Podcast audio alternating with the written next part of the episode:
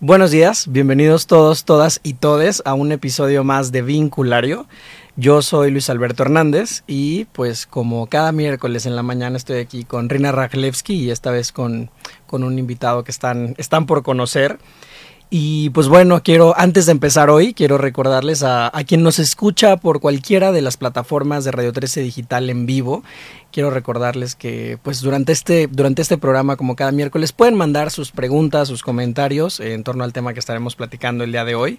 Entonces les, les paso los medios para que, para que nos compartan eh, sus preguntas. Si van a, si prefieren hacerlo por una llamada, pueden llamar al 5552 62 1300 55 52 62 1300 y si usted prefiere mandar un mensaje de WhatsApp con su pregunta lo puede hacer al 55 61 00 74 54 55 61 00 74 54 Muchas gracias por escucharnos. Empecemos, arranquemos. Reina, ¿cómo estás? Buen día. Muy buenos días, Luis. Muchas gracias eh, por esa presentación siempre tan entusiasta.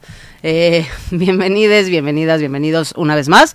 Y bueno, pues hoy tenemos un, invitado muy especial eh, que pues me da mucho gusto tener aquí en la cabina y que vamos a hablar de un tema em, pues que me parece muy interesante y que hablamos poco, ¿no? Como que se da por sentado que que es lo que es y que y ya.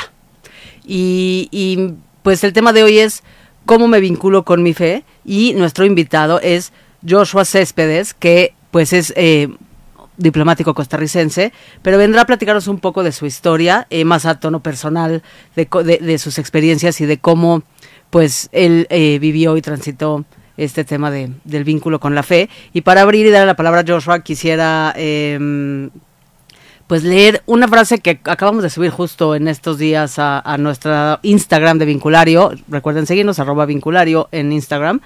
Eh, y dice así, si la fe mueve montañas, entonces es muy poderosa. Si la fe es tan poderosa, puede tener efectos trascendentes en mi vida. Entonces, es importante elegir dónde estoy colocando mi fe y una disculpa, va de nuevo. Entonces es importante elegir dónde estoy colocando mi fe y qué lugar le doy en mi vida. Y con esta reflexión me encantaría empezar que te presentes un poco, que, que, nos cuentes pues cómo te vinculas con tu fe. Muchas gracias. No, muchas gracias. Gracias por recibirme aquí. Gracias. De verdad me siento muy honrado de, de poder compartir esta parte más personal. Efectivamente, eh, pues desde mi profesión tal vez uno es un poquito más este, cauteloso, aislado, eh, pero la fe efectivamente es, es muy importante para todos. Creo que independientemente de la expresión de esa fe, todos tenemos fe, fe en algo. Y cómo como personas, como seres humanos, eh, nos relacionamos con esa fe y cómo efectivamente, como decía la publicación de, Instagram, dónde pongo mi fe y cómo esa fe uh, afecta toda mi vida y todo mi entorno y afecta a mi familia y afecta a mi trabajo y afecta mi, mi, mis relaciones, mi, mis amistades y sobre todo cómo me afecta a mí como persona, este, me parece muy importante de, de, saber cómo este, eh, nuestra crianza, el lugar donde nos, nos, desarrollamos, también se ve impactado por, por la fe que tengo o por la fe que me enseñaron, ¿verdad? A tener. Y creo que como decía Reina hace rato, es una pregunta que no nos hacemos todo el tiempo, como, como que se asume que está, que la fe, bueno, pues en la familia en la que naciste y de pronto asociamos la fe con la religión y pareciera que la equiparamos y, y entonces el contexto, la familia en la que naces, la comunidad en la que naces marca cuál es tu fe. Y como que no estamos tan acostumbrados, acostumbradas o acostumbradas a, a tener esta conversación de, oye, como me llama mucho la atención como lo dice Joshua, como a ver dónde pongo mi fe. Eso quiere decir que yo puedo decidir, ¿no? Yo puedo tomar decisiones en torno a eso. Eso ya es muy refrescante, ¿no? En esta, en esta conversación. Como que no, no sé si nos lo cuestionamos tan cotidianamente como deberíamos. Y eso, ¿no? Que tengo poder de agencia. El otro día justo iba, fui a una plática que mucho tenía que ver con este tema, esta semana, de hecho, y, y eh, la persona, eh, la, la mujer que era la ponente, que era una, es una mujer judía ortodoxa. Me, fue una plática muy interesante. Era una mujer judía ortodoxa feminista, ¿no? Uh -huh. Y entonces tiene un, un, una mirada muy amplia, justo de la religión, de la fe. Eh, y, y, lo que decía es, pues, seamos adultos, ¿no? En, en, cuanto a nuestra relación con, con, nuestras creencias. Vamos a decirle creencias como para que englobe lo que a cada quien le, le, le resuene. Pero pero hay, hay algo de eso, como que de pronto hay ciertas fes o ciertas religiones o ciertas idiosincrasias o ciertas culturas incluso que, que nos infantilizan, ¿no? Y que como que nos quieren decir qué hacer y qué no hacer y vamos a ser obedientes ante eso y listo, y de eso va. Y, y, y de pronto cuando le damos esta óptica de decir, bueno, tiene cierta responsabilidad esto y tengo yo cierto poder de agencia eh, y tengo derecho a acomodarla de tal manera que se sienta bien en mi piel, eh, pues ahí es cuando se vuelve un viaje interesante. Justo, o sea, sí, sí, sí creo que el efecto, digamos, la decisión que tenemos nosotros como individuos sobre nuestra fe es muy importante y generalmente se nos niega. O sea, desde la parte, la parte cultural, digamos, de donde, donde nacimos, ya nos impacta en probablemente que vamos a creer. Nosotros que nacimos, nacimos en América Latina, eh, pues tenemos una enorme influencia, por ejemplo, de la, de la fe cristiana, por ejemplo, desde la expresión eh, de, la, de, de, de, la, religión cristiana en, en nuestra fe. Y, y justamente un, un, poquito de eso quería hablar. Obviamente todo esto es desde una experiencia personal, no soy para nada este, teólogo ni experto, digamos, en, en, en, el tema, lo hablo desde una, una experiencia personal, este, de que todos tenemos fe. De una u otra manera, todos eh, tenemos fe eh, en que mi equipo de fútbol va a ser el mejor y va a sacar el partido. Tengo fe de que cuando voy al paseo de la playa no va a llover o sea, es una expresión, una, un, un, poner nuestra esperanza en algo. Eh, y muchas veces esa fe la ponemos eh, desde una perspectiva de una deidad, de una religión, ¿verdad? Entonces, la expresión de fe en realidad se manifiesta de muchas formas y, y, desde nuestra influencia cultural, desde la casa en la que nacimos, desde, desde efectivamente el lugar, el país desde donde nacimos, eh, influye mucho dónde ponemos esa fe. Pero la agencia o la, la, la, la, efectivamente donde pongo yo mi fe tiene muchísimo que ver con mi eh, decisión. Tiene que ver muchísimo con eh, eh, mi, mi, historia de vida y qué me hace darme cuenta eh, dónde debo poner mi fe, qué, eh, como, como decías, dónde, dónde se siente bien eh, que mi fe esté puesta. Y de ahí la importancia de cómo incluso mi vinculación con la fe puede cambiar de acuerdo a mis experiencias de vida, de acuerdo a las situaciones que he tenido, de acuerdo a cómo el mundo se abre frente a mí y me, y me deja ver las experiencias de otras personas, que a veces cuesta, eh, a veces cuesta considerar al otro y lo que la otra persona ha vivido y cómo eso puede moldear un poco mi relación con la fe. ¿Y cómo fue este viaje? Cuéntanos cómo, cómo era tu fe uh -huh. y cómo se fue, se fue transformando a lo que soy. Ok, bueno, yo nací en Costa Rica, este, un país tradicionalmente este, desde, la, desde la expresión de fe a través de la religión católica, eh, con una influencia, digamos, muy, muy fuerte, digamos, de la presencia de, de, la religión católica. Y no quiero hablar específicamente de religión, porque creo que la fe va más allá, creo que la fe se expresa en muchas formas de este, y, poniéndola en, en, muchas, muchas maneras, pero desde mi experiencia, eh, pues nazco en una familia... Eh, eh, cristiana evangélica, ¿verdad? Desde, la perspectiva de, la cristiandad eh, eh, hacia lo, evangélico y no católico. y voy a la iglesia desde mi nacimiento, ¿verdad? Mis, papás asisten a una iglesia, yo desde que nazco, ¿verdad? Voy de brazos a la iglesia y crezco este, toda mi, infancia, adolescencia y, juventud básicamente asistiendo a una iglesia. Eh, y eso va formando mi, estilo, ¿verdad? Mi forma de ser, mis, mis, mi, forma de vivir mi vida. Eh, entonces, durante muchísimos años de, de, mi vida, mi relación con la fe está construida desde lo que la iglesia me dice, desde lo que eh, la estructura me, me indica. Y no necesariamente desde mi relación con Dios, ¿verdad? Desde mi, desde mi, mi, creencia, yo que soy una persona que, que cree en Dios. Eh, entonces, toda mi vida, ¿verdad? Se va formando y voy un poco como eh, llevando mis, mis decisiones y, todo de la mano con lo que me enseñaron, ¿verdad? A través de, de una iglesia. Eh, cuando yo finalmente, digamos, tengo un poco más de, de, de de contacto con, con, el mundo exterior que se aleja un poco de, de esa iglesia, eh, me doy cuenta que la realidad de las vidas de otras personas es mucho más amplia y mucho más rica y que, y que puede alimentar este, mi, mi fe. Entonces, la crianza de mi vida va de la mano con, con, la iglesia primero y posteriormente me doy dando cuenta de que la estructura no necesariamente es lo que quiero, ni es exactamente lo que me sirve. Cuéntanos un poco a qué te refieres con, con este descubrimiento, como me encantaría escuchar un poco de tu experiencia en qué cosas descubres, qué cosas son distintas, qué cosas pensabas antes y, y en, esto que describes como un contacto con el mundo exterior, pues qué, qué cosas fueron nuevas. Claro. Yo lo veo así. La... Inicialmente uno dice, bueno, mi fe está puesto tal vez en una deidad. Pongámosle el nombre que sea, ¿verdad? Este, eh, eh, sea Dios, sea Allah, sea cualquier deidad. Pero muchas veces esa fe se va transfiriendo de alguna manera, entonces más bien a una religión que respalda esa deidad. Y esa fe se vuelve a diluir un poco y entonces ya no está puesta en la deidad, sino está puesta, ni tampoco está puesta en la religión, sino está en una estructura, digamos, uh -huh. en una iglesia, en una sinagoga, en, en, en una estructura, digamos, de, de, de orden eh, pues humano. Sí, en una institución. En una institución. Y posteriormente esa fe incluso se diluye un poco más hasta ponerlo quizás en una persona.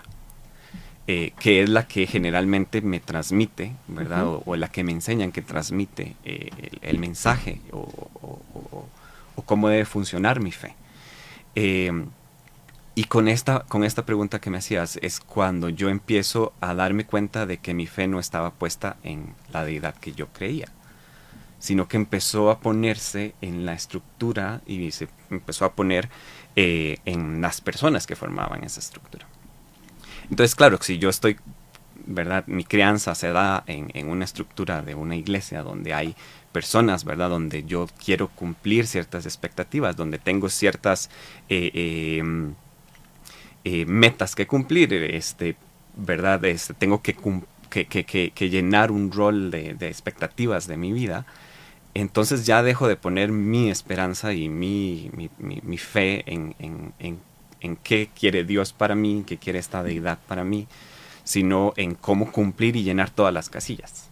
¿verdad? Entonces yo sentía que era como esta, esta hojita de requerimientos, ¿verdad? Y tenía que ir todos los días al levantarme, ¿verdad? Ya hice esto, ya hice esto, ya hice esto. Y al final se volvía en esta caja, esta estructura eh, que limitaba un poco desde que me levantaba hasta que dormía.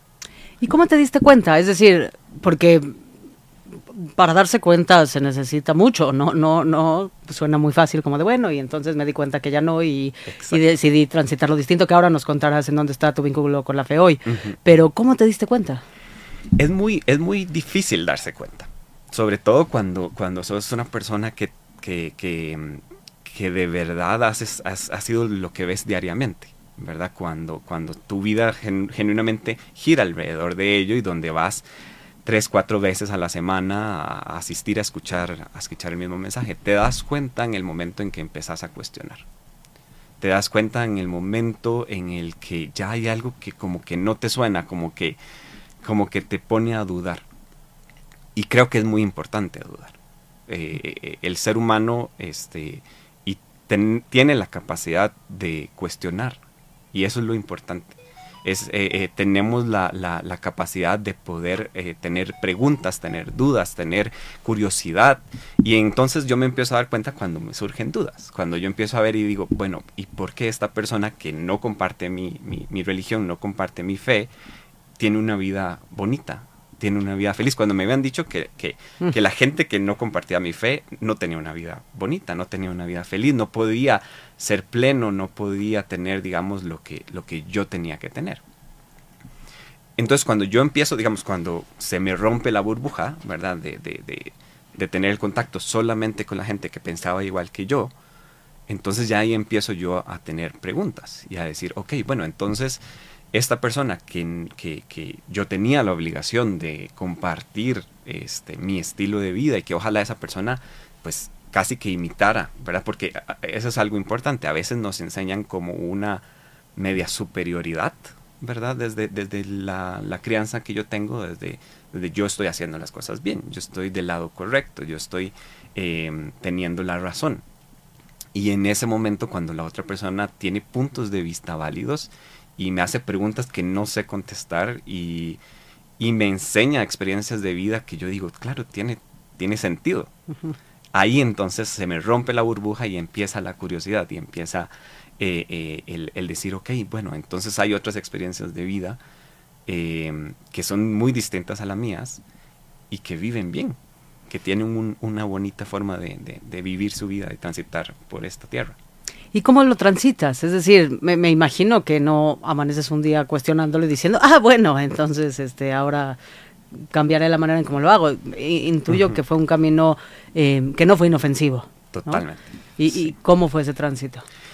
Ok, es, ese tránsito efectivamente no es, no es sencillo, no es una carretera plana, ¿verdad? Sin, sin piedritas ni nada, sino que es, es, es rocoso por, por muchas cosas. Por la culpa, porque entonces ya empezás a dudar de lo que creías que era como tu, tu todo, y entonces genera una culpa, porque entonces ¿cómo, ¿cómo que estás dudando de Dios?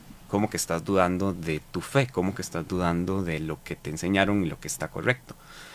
Eh, entonces hay una sensación de culpa constantemente, ¿verdad? del solo el hecho de dudar, que todos tenemos derecho a dudar. En la escuela tenés que, preguntarte cosas, en la universidad tenés que preguntarte cosas para que puedas, digamos, como tener acceso a más conocimiento y a formar tu propia opinión.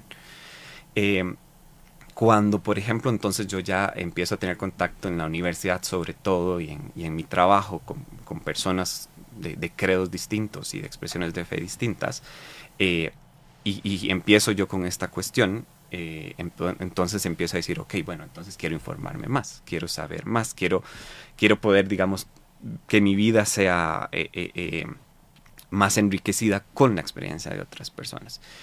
Y el camino entonces evidentemente no es sencillo, porque las, las, las dudas y sobre todo el, el, porque yo continuaba asistiendo, digamos, a esta, a esta estructura de, de iglesia, son mensajes contradictorios. ¿verdad? Entre, entre lo que yo escucho de un lado y lo que escucho del otro, eh, y donde cosas tan normales como, como quizás tomarse una cerveza me hacía genuinamente sentirme mal y, y, y, y tener esta, esta cuestión casi de querer salir corriendo, eh, cuando las otras personas tenían su vida ¿verdad? Muy, muy, muy tranquila, podían vivir su vida de una manera tranquila. Entonces, eh, definitivamente en el momento en el que yo empiezo a escuchar otras voces y empiezan a, a, a contarme sus experiencias, ya ese camino empieza, digamos, a, a, a, tomar su rumbo.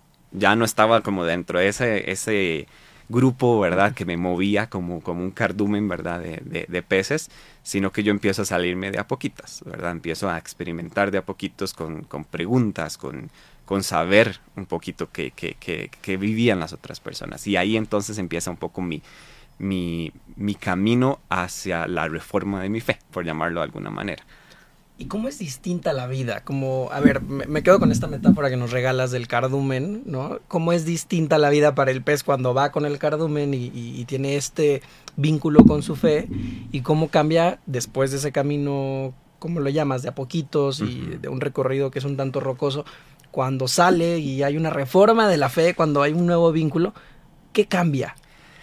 Cambia mucho, porque cuando sos un, un pescadito dentro del cardumen, pues estás apoyado, ¿verdad? Estás este, dentro de esa estructura que se mueve como un solo, ¿verdad? Como un solo individuo. Entonces, tenés seguridad, tenés el alimento, ¿verdad? Cuando hay un depredador, pues todos se, se, se mueven, digamos, y, y se, y se empieza a, a, sentir un, una, una, sensación de seguridad. Eso es lo que uno siente, digamos, dentro de ese grupo. Cuando el pescadito empieza a ver que el océano es muy grande y que no es solo esa, ese, ese pedacito, digamos, de océano que yo conozco y que, y que la estructura es mucho mayor y que hay ballenas y que hay tiburones y que hay delfines y que hay un montón de, de, de, seres más dentro de ese mar eh, y el pescadito efectivamente empieza a salirse eh, pues entra un temor y, un, hasta un miedo, digamos, eh, grandísimo. Porque entonces ya no estás con la compañía y ya no estás con, la, con esa estructura que te daba seguridad. Pero el pez empieza a ver que efectivamente el mundo es mucho más grande y que hay muchísimas más cosas eh, que antes no te dabas cuenta, porque también tenías pescadito aquí, pescadito a un lado, pescadito al otro, pescadito al frente y pescadito atrás. Y además arriba y abajo. Entonces cuando el pescadito se sale y empieza a ver que efectivamente el, océano es gigantesco y, que hay otros peces de otros tipos que son muy amigables y que te enseñan cosas y que te hacen crecer y que te dicen, mira, puedes ver esto y que, y que está bien, entonces eh, el, el temor que sentías antes empieza a cambiar. Empieza a decir, ok, puedo nadar un poco solo, puedo experimentar cosas solo, puedo eh, aprender de otras, de otras personas. Entonces no siempre eh, esa, ese sentido de seguridad no siempre es bueno. Porque a veces la estructura te da mucha tranquilidad, pero a veces la estructura te puede dañar. ¿Y cómo te vinculas con tu fe hoy? Mi vinculación con mi fe hoy creo que es cuando más paz he sentido. Es cuando más tranquilidad he sentido, porque ya no está esa carga, esa, esa culpa constante, de, ¿verdad? a veces hasta como un yugo, ¿verdad? Que, te pone en los hombros y te dice, tenés que caminar en línea recta por, por este lugar, sino que me vinculo con mi fe desde mi opinión formada y desde mi convicción, que creo que eso es lo importante. Creo que, que si puedo dejar un mensaje, es que la fe es personal. La fe es, es una cuestión de convicción no porque te dijeron, no porque te, te enseñaron, no porque te castigan, no porque te corrigen. Em, eso no puede formar tu fe. Eso no puede ser la única razón por la cual estás vinculado con una fe, con una creencia, con una convicción. No, no, no sirve de nada que tu relación con una deidad, por ejemplo, o con lo que creas, con, un poder superior, con un poder superior, no puede estar fundamentada desde el temor, ni puede estar fundamentada desde el miedo al castigo y a, la culpa, y, porque cualquier relación que esté fundamentada desde la culpa, pues estás cumpliendo porque si no te va a ir mal. Pero cuando te empezás a dar cuenta de que tu relación puede ser de uno a uno, y que es porque crees genuinamente y porque, porque estás convencido de que lo que crees no es porque te lo enseñaron y porque es lo que hay que creer, sino porque decidiste hasta cierto, hasta cierto punto, digamos, decidiste seguir esa, esa línea de pensamiento, em, entonces se vuelve algo que disfrutas. Se vuelve algo que puedes genuinamente despertarte en la mañana y ya no tener esa cosa como de esa listita que tenés que cumplir todos los días y marcar y marcar y marcar, sino que decís, ok, entonces mi vinculación con la fe, que es lo que yo siento que tengo hoy en día, es desde genuino, desde la genuina em, convicción de que lo que creo es genuinamente lo que me hace bien. Y me, encanta esto que dices porque, porque al final de eso va. Es decir, em, cada quien tendrá su poder superior el que le, haga sentido. Puede ser, como decías, una deidad, la naturaleza, yo misma, ¿no? Eh, pero, pero por convicción. Y, y, entonces no quiere decir tampoco que entonces después de escuchar este programa tienes que negar la fe en la que creciste eh, y ya, no más. No necesariamente, si la fe en la que, no, si hablamos de, una estructura, como dice Joshua, em, te hace sentido o hay cosas que te hacen sentido, esas viajan contigo. Yo te, escuchaba y pensaba en eso, que, que al final em, seguramente, ¿no? Y cuando pensaba en esto del cardumen, que cuando este pescadito se sale a de explorar el océano, pues que muchas cosas de las que aprendiste en esta estructura eh, también pues te formaron por quien eres hoy, que eres una persona maravillosa. Y entonces eh, poder discernir eh, las cosas que me funcionan y las cosas que sí agradezco y las cosas que sí puedo ver. Eh, y poder escoger pues lo que no me hace sentido y lo que me hace sentir culpígeno o en esta relación que, mencionas, lo voy a desechar. Creo que ese es el, delicado balance de vivir en este mundo. Justo, y, y coincido totalmente. Creo que lo importante para mí es que la fe no le haga, o sea, mi expresión de fe, de, de, de, de, lo que yo creo, no le haga daño a alguien más, pero que no me haga daño a mí también. De acuerdo.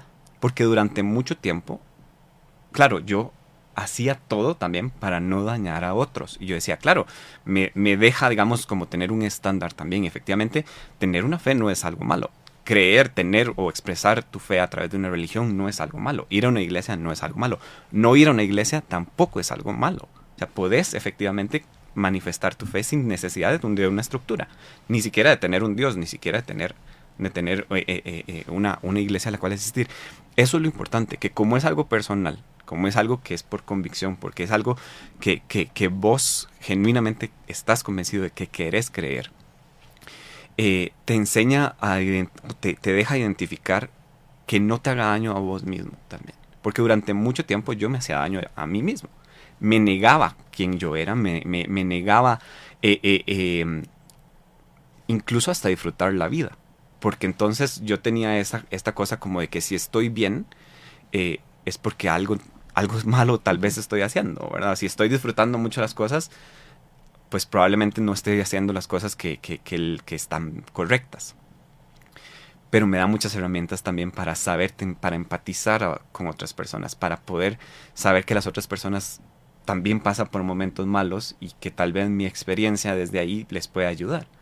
Entonces sí, efectivamente es muy importante saber que la fe no es mala, eh, pero también que no necesariamente hay una expresión de fe que sea la correcta.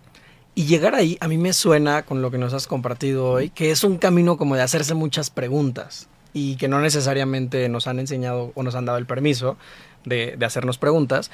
Y hablando de eso, pues me conecta con un comentario que nos acaba de llegar de Ismael que ha escuchado tu historia y nos regala un pedacito de su historia y, bueno, pues lo, lo, voy a compartir aquí, porque escuchando lo que nos platicas, Josh dice, Sí, justamente me identifico contigo. A mí de niño en la religión de mis papás eh, nos metían el miedo de que si no creíamos en Dios y seguíamos sus ideales, iríamos al infierno. Y que para Dios la humillación era un símbolo de nobleza, hasta que en un campamento conocí a un hombre agnóstico que viajaba por el mundo, que cuidaba a los animales y no te juzgaba, como en la comunidad de la iglesia en la que yo estaba. Y ahí dije, ¿se puede ser buena persona también sin fe? Esta, esta pregunta que nos, que nos hace Ismael me parece muy interesante y me encantaría escuchar eh, tú cómo resuenas con esta pregunta. Como el, a ver, el concepto de ser buena persona a mí me parece que es una cosa muy, muy subjetiva, ¿no? Pero, pero no necesariamente cuando una persona decide colocar su fe fuera de una institución religiosa, pues quiere decir que ahora quiere ser una mala persona. Significa que ahora tendrá que, que, descubrir cuál es su definición. Me parece como, como una pregunta muy poderosa. No sé, tú cómo, cómo resuenas con esto. Pues exactamente igual. Eh, efectivamente, como, como lo dice Ismael, em, una fe, una religión, un Dios no te hace buena persona. Eso jamás define qué es, quién es una buena persona. Em, creo que nuevamente la, la, pregunta, por lo menos que yo me hago, es, ¿estoy dañando a alguien? ¿Esta acción que yo estoy, verdad, haciendo, daña a alguien o me daña a mí mismo? Porque el concepto de qué está bien, qué está mal, es sumamente subjetivo, ¿verdad? Una persona puede decir, este, consumir licor es malo. Ok, ¿por qué es malo? ¿Qué daño estoy haciendo? ¿Qué daño me estoy haciendo yo? O sea, si es un consumo, pues, eh, eh, eh, em, muy grande, etcétera, puede tener efectos negativos. Pero también puede ser que una un consumo, digamos, eh, regulado no tenga un efecto negativo. Entonces, la forma de, mm, a veces la relación que tenemos con, nuestra fe se basa en lo que nos dicen. Y efectivamente, como dice Ismael, en que, en que me voy a ir al infierno. Entonces, y esa era una parte muy importante desde mi, mi relación con la fe. Eh, estoy creyendo en algo porque tengo miedo a, tengo miedo a la consecuencia, tengo miedo al castigo, tengo miedo a, fallar, tengo el miedo a, o porque estoy convencido de que estoy haciendo las cosas bien, o porque estoy convencido de que quiero hacer las cosas bien. Eh, y esa, esa, esa línea, digamos, de qué estoy haciendo bien o qué estoy haciendo mal, no me la dicta la religión, porque hay gente muy religiosa que hace mucho daño. Y porque viene de preguntarse justo de dónde viene lo que me están diciendo. Es decir, ¿por qué me están diciendo lo que me están diciendo? Para ver si me hace sentido o no me hace sentido. Porque de pronto eh, eso, cuando, cuando la fe se vuelve ciega, ahí es cuando de pronto eh, se vuelve más, no, no sé si peligrosa es la palabra, pero, pero pierde convicción, porque, porque no estoy cuestionando si me hace sentido, si no me hace sentido, si, si lo que estoy haciendo eh, entiendo por qué o solo porque alguien me lo dijo. Y de ahí creo que el primer paso es ese, bueno, ¿por qué me están diciendo lo que me están diciendo? Porque me gusta mucho esto que, que pones, George, de... de mm, de pronto me di cuenta que había personas con otras fes o con otras convicciones o con otras creencias que tenían una linda vida también, que no era esto de que mi fe es la única que promueve una linda vida o que si sigo mi fe es la única que me va a dar tal. Y entonces pensarlo en esos términos me parece que lo hace muy tangible, de decir, bueno, habemos muchas personas, ¿no? Yo, por ejemplo, em, crecí y nací en la comunidad judía y, nada, mi judaísmo es bastante laico, em, pero porque existe eh, muchas acepciones de cómo vivir el judaísmo.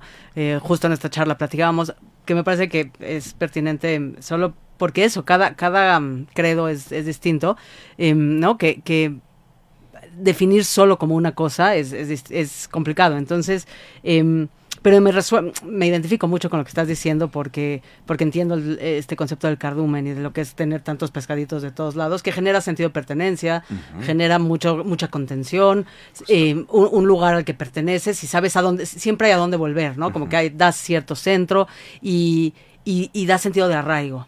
Y, y, de ahí, por ejemplo, yo desde mi propia historia lo que me lo que yo considero es que el haber crecido en, en este contexto pues me, hace que pueda generar sentido de arraigo en distintos contextos, porque sé cómo hacerlo, ¿no? Este contexto me enseñó a arraigarme, a pertenecer, a entender qué es ser parte de, un colectivo y, que no voy sola en este mundo. Y entonces eso lo he logrado traducir en los distintos contextos a donde voy, porque me considero un ser tribal y de gremio, ¿no?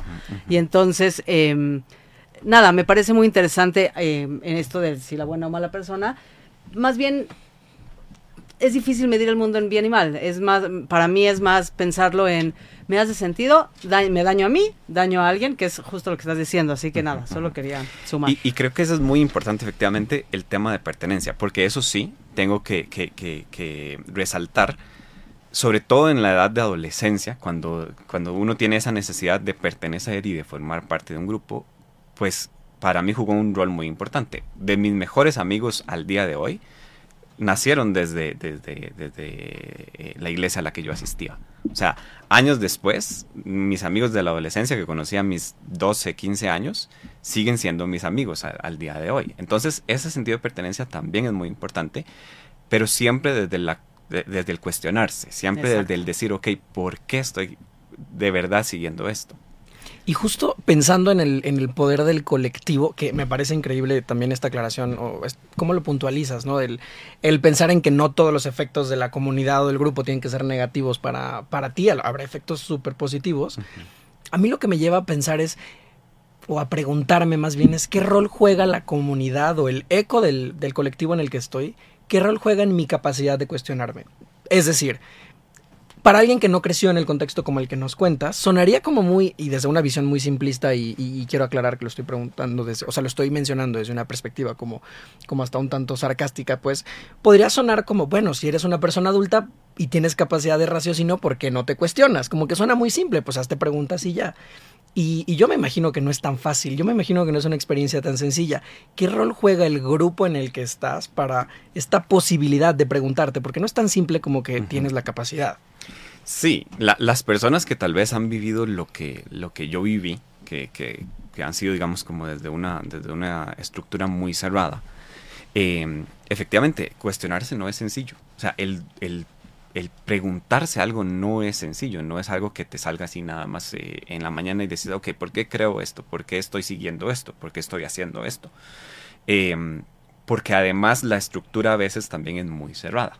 Y en el momento en el que hay una cuestión, pues hay una consecuencia, o puede haber una consecuencia. Entonces a veces esa misma estructura te impide un poco el, preguntar cosas. Em, entonces efectivamente no es sencillo, o sea, no es, no es fácil el empezar a dudar de las cosas, porque además, nuevamente, o sea, como decía Ismael, a veces el dudar, pues lo que te está condenando literalmente es al fuego eterno, ¿verdad? Este, pero pero tener dudas no está mal. O sea, nuevamente, si tengo la capacidad de razonar y tengo la capacidad de pensar, tengo que usarla. Porque desde mi perspectiva, si Dios me dio la capacidad de pensar, es porque Él quiere que yo piense. O, eh, porque Dios quiere que yo piense. Este, em, entonces, de ahí, eh, eh, esa estructura a veces de, de, la iglesia o de la estructura religiosa puede tenerte consecuencias, puede traerte consecuencias. Eh, y cuando no se cumple esa expectativa que tienen de vos, también te puede tener consecuencias. Entonces, a veces eh, te trae muchos beneficios. Digamos, en mi caso, por ejemplo, eh, entre más se cumplía cierta, cierta norma, entre más se trabajaba, entre más se hacía, entre más se asistía, entre más se pertenecía a esa estructura, pues tenía ciertos privilegios o tenía cierto alcance a, ciertas cosas, digamos, un poquito más de menor acceso a toda la comunidad. Entonces, claro, te da una sensación de, de, mucha, eh, casi que, que, VIP, ¿verdad? Como un acceso, digamos, exclusivo. O sea, estás, estás, estás este, teniendo, digamos, el acceso premium. Eh, entonces, incluso hasta ahí podría generarte una dificultad de cuestionarte, porque si estás sintiendo que, que estás bien, el preguntarte te podría abrir una puerta a que ya no estés tan bien dentro de esa estructura. Em, entonces sí entiendo si alguien que, tal vez está escuchando y está diciendo, bueno, pero es que yo estoy muy cómodo o estoy muy bien. Entonces, ¿para qué voy yo a, cuestionar ciertas cosas? Pero estoy seguro que esa persona, si, si, si lo está escuchando, ha tenido un gusanito adentro que dice, ¿y esto es, está haciendo bien? ¿Me está haciendo bien? esto eh, genuinamente, digamos, está, está haciéndome crecer como persona, me está, me está beneficiando, o estoy reprimiendo mis emociones, o estoy reprimiendo mi capacidad de pensar, de cuestionar, con tal de no tener una incomodidad. Y a veces sentirse incómodo está bien. A veces el, el moverte del lugar y el incomodar está bien también. Y no siempre pasar por un momento difícil y de crisis tenga como resultado un, tenga un mal resultado. A veces esos movimientos, esos movimientos y esas acciones un poco de crisis y de, distorsión tienen un resultado maravilloso, que es que puedas vivir tu vida en, plenitud, ¿verdad? Y que, y que tu vida empiece un poco a formarse de acuerdo, digamos, eh, eh, a lo que realmente te está haciendo bien. Porque como les decía, yo durante muchísimo tiempo hacía lo que me decían que tenía que hacer. Y cuando empecé a dejar de hacer lo, que me decían que tenía que hacer y generó incomodidad, entonces eh, el cardumen me empieza a, sacar un poquito, empieza a... y, lo digo no en cosas eh, que yo andaba haciendo cosas totalmente opuestas o, contrarias. El, tema de, de, estudiar, de priorizar mis estudios sobre el ir todos los días a, la iglesia, por ejemplo. Eh, entonces, algo que es positivo, ¿verdad? Que, que, se puede considerar positivo como es dedicar un poco más de tiempo, por ejemplo, a mis estudios y a mi vida personal y a, y a, mis amigos de la universidad y a mi trabajo, pues ya no estaba dando el mismo resultado dentro de la estructura eclesiástica. Entonces, en el momento en el que ya no, pues ya entonces ya no tengo el premium, ya entonces empiezo a sentarme ya, ¿verdad? Un poquito más atrás y ya no, entonces ya no tengo acceso a los eventos más, más, más privados. Eso no ocurre siempre y, no quiero que mi experiencia tampoco se interprete como que, como que eso, eso, eso es negativo, pero es mi experiencia. Y en el momento en el que yo entonces empiezo a decir, ok, entonces ya no es, ya no estoy dando lo que quieren y por lo tanto entonces ya no, ya no, es, ya no sirvo, entonces vuelve a generarme la oportunidad de cuestionarme. Entonces, ¿quiero estar acá y genuinamente me está haciendo bien? ¿O, eh, o necesito moverme? Necesito hacer algo por mí. Y, y, la palabra que me viene a la mente es, es eh, y me parece muy pertinente, es la palabra congruencia, ¿no? Es decir, estás tú como decidiste buscar tu propia congruencia, lo que a ti te hiciera sentido y como decimos eh, por ahí, que te checara el audio y el video, ¿no? y, que, eh, y que estos pasos que, porque también estas nuevas experiencias en tu vida te llevaron a nuevas reflexiones. Es decir, la universidad, pues es una nueva experiencia que no habías vivido hasta que la viviste y con, con ella te trajo un nuevo estilo de vida, un nuevo tren, ¿no? y, tren de ideas y, y constantemente yo considero que la vida va de ir replanteando nuestra, nuestra cadena de valores, ¿no? Y desde ahí ir constantemente, pues buscando lo que para ti es, es congruente. y, y, desde ese lugar me gustaría eh, compartir eh, la pregunta de Julieta, que habló aquí a la cabina, por si nos están escuchando, pueden todavía tienen un chancecito de, hablar a, hacer sus preguntas. Eh, y dice Julieta, estoy totalmente de acuerdo contigo de que si con tu fe te haces ser mejor persona, síguela. Pero la cuestión es la incongruencia de qué vas a... Ah, es la incongruencia de que vas a un templo o un lugar que es bueno, pero juzgas a las demás personas por no seguir tus ideales y no respetar. Pienso exactamente igual que Julieta. A veces yo me daba el derecho de juzgar a otras personas. O sea, yo, Cuéntanos más. yo me daba el derecho desde mi eh, buena posición y que estoy haciendo las cosas bien y que estoy cumpliendo con los requisitos de tener un juicio hacia otras personas, hacia la realidad de otras personas. Y, y, y, tenemos que tener muy claro, mi realidad como persona no es la realidad de mi vecino, ni siquiera dentro de la misma estructura de la iglesia.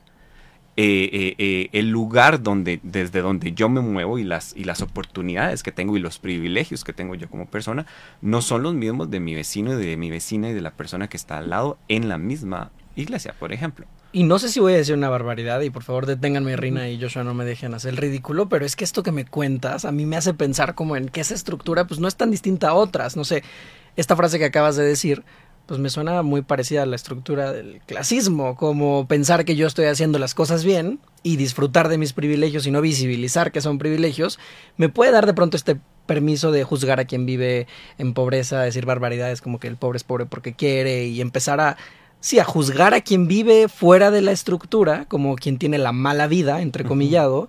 y, y, no darme cuenta también del, del, privilegio que tengo dentro de esa estructura y de esa entrecomillada buena vida. Exacto. Y, efectivamente creo que ahí entonces parte del cuestionamiento que tenemos que tener es hacia mí mismo. O sea, el preguntarte y el cuestionarte no es solo hacia la estructura, no es solo hacia la iglesia, no es solo hacia, hacia las personas que dirigen. El, el cuestionarte también va hacia, hacia vos mismo, hacia el interior, hacia el decirte, ok, estoy despreciando tal vez la realidad de otra persona porque no cumple con mis expectativas o porque no está haciendo lo que yo digo o no está haciendo lo que yo pienso. Entonces, el cuestionarte también va más allá. Entonces, cuando, cuando me preguntaban de, de, de, de, ese camino, digamos, de, preguntarte, también va hacia vos mismo. Hay un momento en el que tal vez es importante sentarse y decir, ok, ¿por qué estoy pensando esto? Pero además, ¿por qué yo me estoy dando el derecho de imponer sobre los demás mi forma de pensar? Que eso creo que es muy importante. Nuevamente, la fe, la religión, ¿verdad? Mi, mi, mi, mi, espiritualidad es personal y nuevamente es por convicción. Yo no puedo imponer sobre la otra persona qué pensar, qué creer o qué hacer. Y eso es importantísimo. El, el, respeto hacia, hacia qué cree una persona, hacia, hacia cómo decide una persona también vivir su vida, es absolutamente personal. Entonces yo no puedo tampoco como persona, miembro de, una estructura, darme el derecho de decir qué está bien y qué está mal. Porque nuevamente, si esa persona no está haciéndole daño a alguien y no se está haciendo daño a sí mismo, ¿por qué voy yo a decir que está bien y que está mal? Porque nuevamente es subjetivo. O sea, yo puedo decir que algo está bien y que algo está mal y la otra persona puede pensar totalmente lo opuesto.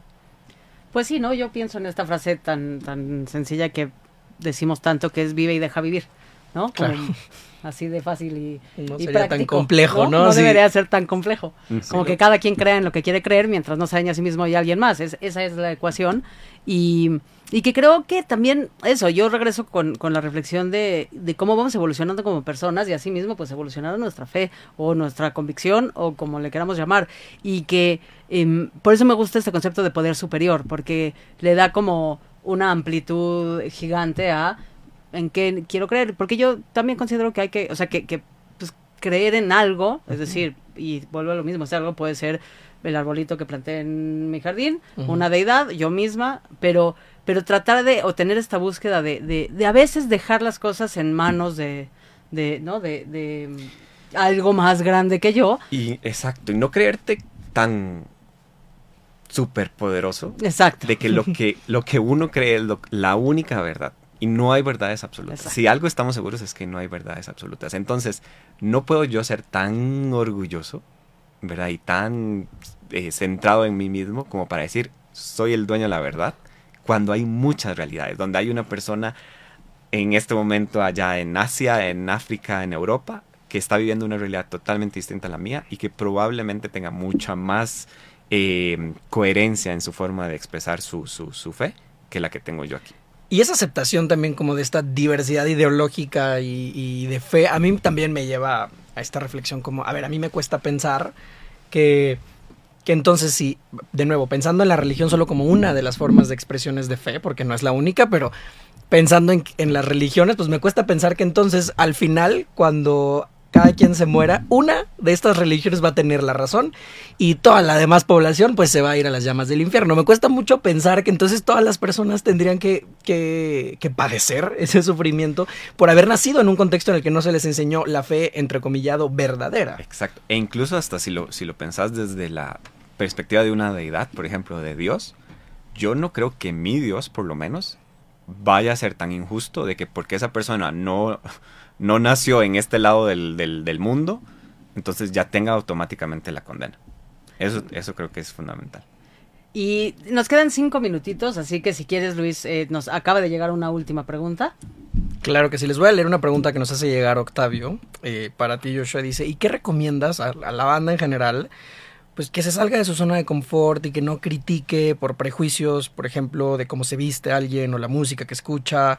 Eh, y a lo mejor eh, conocer a grandes y lindas personas, como darse esta oportunidad, ¿no? Desde el, desde el no juicio, ¿qué les recomiendas para, para llegar a eso? Creo que lo, lo importante es que, nuevamente, no se tiene que convencer a nadie, ni nadie te tiene que convencer. Eso, eso creo que es, es, fundamental. El darte la oportunidad de conocer otras historias, de escuchar otras voces, no te obliga a que tengas que dejar tu, tu forma de pensar. Eso es importantísimo. Creo que el escuchar otras opiniones, el escuchar otras voces, el escuchar otras experiencias, lo que hacen es enriquecerte y permitirte darte herramientas para formar tu propia opinión. Entonces, creo que es importante y, con base en esta, en esta pregunta, no necesariamente por escuchar otras voces significa que tenés que renunciar a todo lo que crees, ¿verdad? Hacer una bolita y tirarlo. Este, no, no necesariamente simplemente lo que te hace es abrirte el panorama, el, el poder decir, ok, existen otras realidades distintas a las mías. Y con base en mi realidad y con base en la realidad de la, de la otra persona, puedo decir, ok, entonces el, el, mundo es mucho más amplio de lo que yo creía. Y de esa manera entonces empezar a decir, ok, puedo eh, eh, formar mi propia opinión, no desde lo que me dijeron que tengo que creer, no desde lo que me dijeron que tengo que hacer, sino de lo que genuinamente me convence que tengo que hacer. Entonces, quizás démonos el chance, sin, sin prejuicios, eh, de no obligar a alguien y de no obligarme yo a, creer en algo, sino desde lo que genuinamente me convence y desde la, de la parte personal, sin dañar a otros, sin dañarme a mí mismo y sin eh, eh, tener que imponer mi forma de pensar. Me encanta, me encanta lo que dices y y me parece muy poderoso. Y, de, y, y bueno, pues para, para cerrar, eh, George, yo quisiera agradecerte muchísimo. Eh, pues tu tiempo, eh, tu, tu, compartir, venir aquí a compartir tu experiencia, porque a veces eh, la experiencia personal de alguien eh, en, en, el momento en que se comparte se vuelve muy poderosa porque seguramente le resuena a alguien más y, y al final lo que somos es personas navegando este mundo y cargando nuestra maletita y, y a veces asomarnos al equipaje de, de alguien más se vuelve una experiencia reconfortante e incluso inspiradora. Así que muchas gracias por, por inspirarnos esta mañana. Ese sería el adjetivo que utilizaría porque así me siento después de, de haber compartido este, este tiempo contigo. Y la pregunta obligada de vinculario al terminar el programa es si tienes alguna recomendación, ya sea una película, un libro, una serie, una canción o algo que que pues podamos recurrir a, eso para seguir enriqueciéndonos al respecto de este tema. Esta recomendación la publicaremos en nuestro Instagram por si estás manejando y no tienes dónde anotar. Eh, acuérdate de seguirnos. Ahorita Luis nos va a dar todas las redes sociales del mundo mundial. Eh, pero pues muchas gracias, Joss. Y eh, por favor, ¿cuáles son tus recomendaciones? Muchas gracias más bien por, por tenerme aquí. En realidad, bueno, es, es una cantante, se llama Maddie Sam. Este, y su, su, EP, digamos, es nada más un, un, no es un álbum completo, se llama You Might Not Like Her. Y la canción que les recomendaría es If It's Not God. Eh, ahí ojalá pudieran también, tal vez, eh, eh, también incluso buscar las, las letras, ¿verdad? Y, y, y verlas eh, en, en, eh, para poder captar todo lo que dice. pero me parece muy inspirador de que es una persona que efectivamente se cuestionó, se cuestionó su realidad y dijo, ok, si no es Dios, hay algo que me hace creer y hay algo que me, que me deja vivir en paz con quien soy yo. Me encanta, si no es Dios. Si no es Dios. Muchas gracias, eh, Joshua, por, por, compartir tu historia, por inspirarnos, como dice Rina, por, por tu recomendación también. Eh, gracias a quien nos escuchó hoy en las plataformas en vivo de Radio 13 Digital. Y bueno, como, como ya les dijo Rina, es mi momento de compartirles todas las redes sociales. Recuerden seguirnos en eh, Instagram, en arroba vinculario. Si usted nos quiere mandar un DM por ahí, regalarnos un like, un comentario, siempre es bienvenido. si quiere mandarnos un mail, también lo puede hacer a vinculariomx.gmail.com. Y recuerden en eh, las redes de Radio 13 Digital, así arroba Radio 13 Digital en Facebook, Twitter, Instagram y en miles de otras plataformas que en, la, en el Instagram de Vinculario las tenemos enlistadas.